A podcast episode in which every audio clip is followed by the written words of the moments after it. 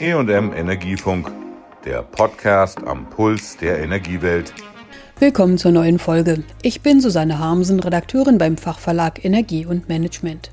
Heute geht es um die Gaspreisumlagen, die ab 1. Oktober 2022 erhoben werden sollen. Es sind zwei. Die eine für die Mehrkosten durch die Befüllung der Gasspeicher. Sie sollen diesmal nach staatlichen Vorgaben zu Beginn der Heizperiode so voll wie möglich sein auch wenn das Erdgas teuer ist. 75 Prozent Füllstand bis September wurden schon Mitte August erreicht. Bis Dezember sollen alle deutschen Speicher zu 100 Prozent gefüllt sein. Das ist schwierig, weil der russische Staatskonzern Gazprom Lieferverträge nicht einhält und aktuell nur etwa 20 Prozent der normalen Gasmengen einspeist. Wegen des russischen Angriffskrieges auf die Ukraine verhängte die EU Sanktionen. Als Antwort drosselt Russland den Gasfluss.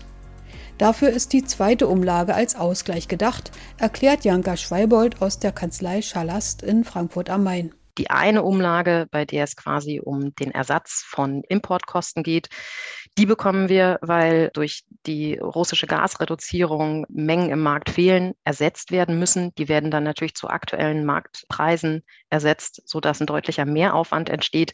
Im Moment wird das durch die betroffenen Importeure oder den betroffenen Importeur im Wesentlichen selbst getragen. Da entstehen also im Moment auch schon irre hohe Verluste. Das muss man sich auch immer wieder vor Augen halten, wenn es um dieses Thema geht. Wie unfair ist es eigentlich, dass jetzt noch was kommt?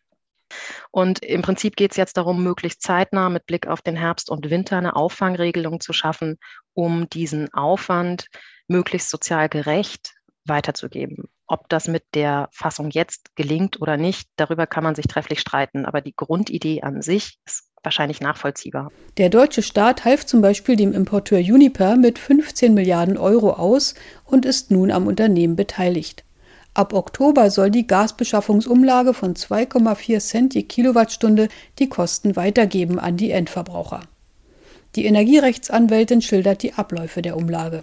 Der erste Schritt ist, aus einem Topf werden die Gasimporteure, denen Gasmengen fehlen, wegen der Mengenreduzierung aus Russland entschädigt. Die erhalten Auszahlungen erstmal vom Marktgebietsverantwortlichen. Die Anforderungen an diese Auszahlungen sind relativ hoch. Das ist auch sehr streng geregelt und die Mehraufwand haben, weil sie einfach ihre eigenen Vertragsverhältnisse weiter erfüllen müssen. Der zweite Schritt ist, derjenige, der ausschüttet, muss natürlich diese Kosten auch irgendwo herbekommen, muss also erstmal ermitteln, wie hoch ist denn der Umlageaufwand, auf wie viele Köpfe kann ich es verteilen und wie hoch ist dann letztlich der Betrag, den ich pro Kopf erheben muss, damit ich auf eine schwarze Null komme, mehr oder weniger.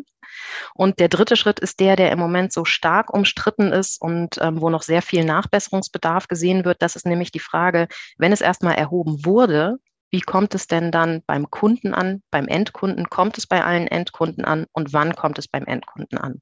Und an der Stufe ist die Rechtsgrundlage und auch die Verordnung extrem dünn. So müssten zunächst die Bilanzkreisverantwortlichen die Umlage für die bilanzierten Gasmengen zahlen, dann aber zusehen, wie sie diese von ihren Abnehmern wiederbekommen. Für den großen Anteil der davon betroffenen Haushaltskunden seien die langen Fristen von sechs Wochen Ankündigung der Preisänderungen ein Handicap.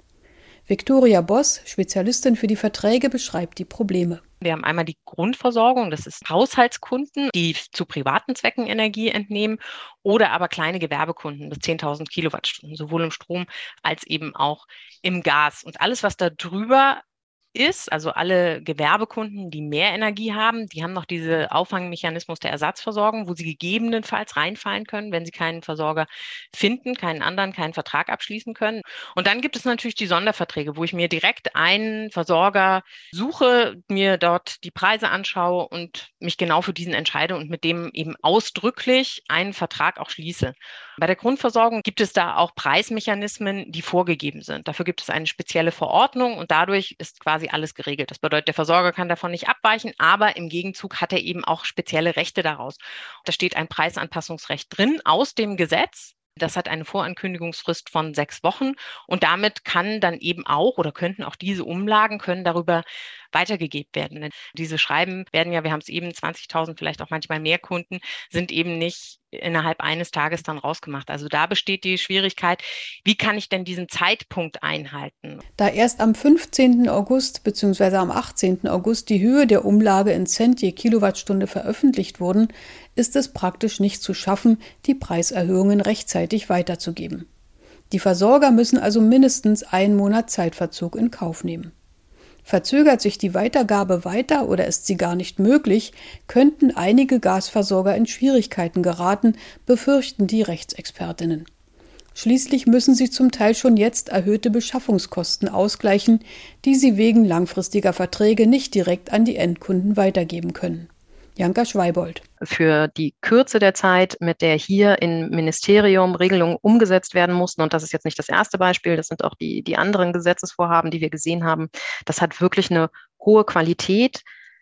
Aber es ist natürlich trotzdem immer so, unter Zeitdruck besteht immer das Risiko, dass irgendwas hinten runterfällt. Hinzu komme die Mengendiskrepanz zwischen den prognostizierten Verbrauchsmengen, auf deren Grundlage die Umlage im ersten Schritt erhoben wird, und den tatsächlichen vom Kunden verbrauchten und abgerechneten Gasmengen, erläutert Viktoria Boss. Das bedeutet, dem Versorger werden sie ja trotzdem in Rechnung gestellt nach der allokierten Menge. Also das, was im Vorjahresverbrauch war, das bekommt er in Rechnung gestellt, dafür die Umlage. Er kann dann ja aber, wenn er die in den Kundenpreis einkalkuliert hat, dann verbleibt dieses Delta zu dem, was der Kunde dann wirklich entnimmt, also einen deutlich geringeren Verbrauch weil er seine ganzen Einsparmöglichkeiten auch tatsächlich wahrnimmt, weil er weniger duscht, weil er weniger heizt, dann wird er da drunter bleiben. Und dann haben wir quasi noch ein größeres Mengendefizit dazwischen, zwischen dem, was der Versorger in Rechnung gestellt bekommt, einfach quasi den Vorjahresverbrauch. Und der Endkunde zahlt aber nur darauf die Umlage, was er auch tatsächlich verbraucht. Also es ist auf jeden Fall ein Risiko, das derzeit noch nicht betrachtet wird. Mit dem Auslaufen von Vertragszeiten können die Gasversorger dann auch die Preise erhöhen, um ihre höheren Beschaffungskosten weiterzugeben. Damit kommen hohe Belastungen auf die Haushalte und das Gewerbe zu, die auch hier zu Stundungen und Zahlungsunfähigkeiten führen können. Auch für Fernwärmeversorger ist noch nicht geklärt, wie sie höhere Gaspreise an ihre Endkunden weitergeben können, wenn sie mit Gas heizen. Vorläufig können Spezialverträge mit langer Preisbindung Gas- oder Wärmeversorger in Schwierigkeiten bringen, weil sie darin die Umlagen nicht weitergeben können, erläutert Viktoria Boss. In Sonderverträgen ist es, das kennen Sie selbst bei allen Verträgen, die Sie abschließen, sehr unterschiedlich mit den vertraglichen Regelungen. Da kann man gar nicht im Endeffekt sagen, okay, wie gibt man das weiter, auf welchem Weg und kann man das auf jeden Fall weitergeben, wenn so neue Umlagen dazukommen. Das ist eben eine sehr schwierige Situation da aktuell, auch für Versorger, weil natürlich auch ganz alte Verträge bestehen und dann auch neuere.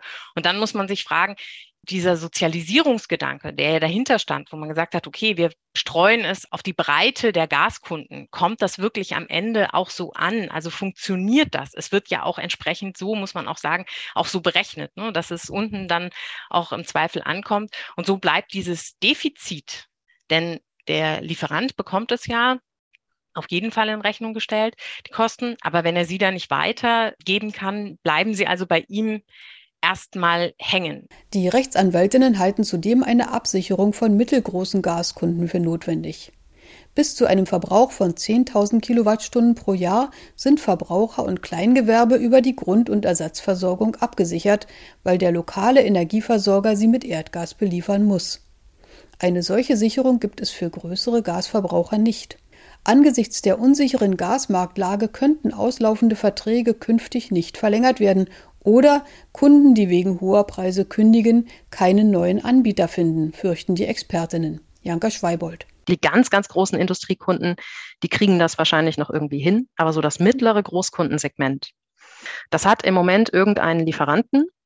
Der Lieferant als wettbewerblicher Versorger, der irgendwo in Deutschland sitzt, wenn der für sich die Risikoanalyse macht und sagt, das Geschäft ist für mich zwar bis jetzt sehr einträglich gewesen, aber es ist für mich auch nicht so schwierig, das einzustellen, ich kündige jetzt zumindest einen Teil meines Kundensegments, um dieses Risiko aus den Büchern zu kriegen. Ich muss aber gar keine Verlängerung anbieten. Der ist dann weg. Die, die quasi noch da sind, sind die örtlichen Versorger. Und selbst wenn die gesetzlich nicht verpflichtet sind, solche Kunden aufzunehmen, kennen sie alle den politischen Druck, der da entsteht. Wenn auf einmal der größte Arbeitgeber vor Ort sagt, ich kriege keinen Lieferanten, Dann ruft der Bürgermeister beim Geschäftsführer an und sagt, da brauchen wir jetzt eine Lösung. Daher sollte der Staat ebenfalls einen Versorger bestimmen, der im Notfall einspringen muss, diesen aber stützen, schlägt Schweibold vor. Das könne zum Beispiel einer der Gasimporteure sein, die jetzt staatliche Hilfen bekommen. Die Gaspreisumlage soll zudem aller drei Monate in ihrer Höhe überprüft werden durch den Marktgebietsverantwortlichen THE Trading Hub Europe. Das sei zwar löblich, um Überzahlungen zu vermeiden, könne aber viermal im Jahr zu aufwendigen Preisanpassungen für die Endkunden führen. Die Gasspeicherumlage werde nur halbjährlich überprüft. Hier sei aber bereits vorgesehen, dass sie auch zu Erstattungen führen kann, wenn weniger Kosten entstehen. Und noch immer ist offen, ob und in welcher Höhe auch die Mehrwertsteuer für die Umlagen fällig wird. So bleibt das Fazit von Janka Schweibold. Also richtig sicher ist im Moment gar nichts. Das war die heutige Folge zum Thema Umlage aus Gasbeschaffung und Speicherbefüllung. Tschüss, sagt Susanne Harmsen. Das war der E&M Energiefunk. Bleiben Sie voller Spannung.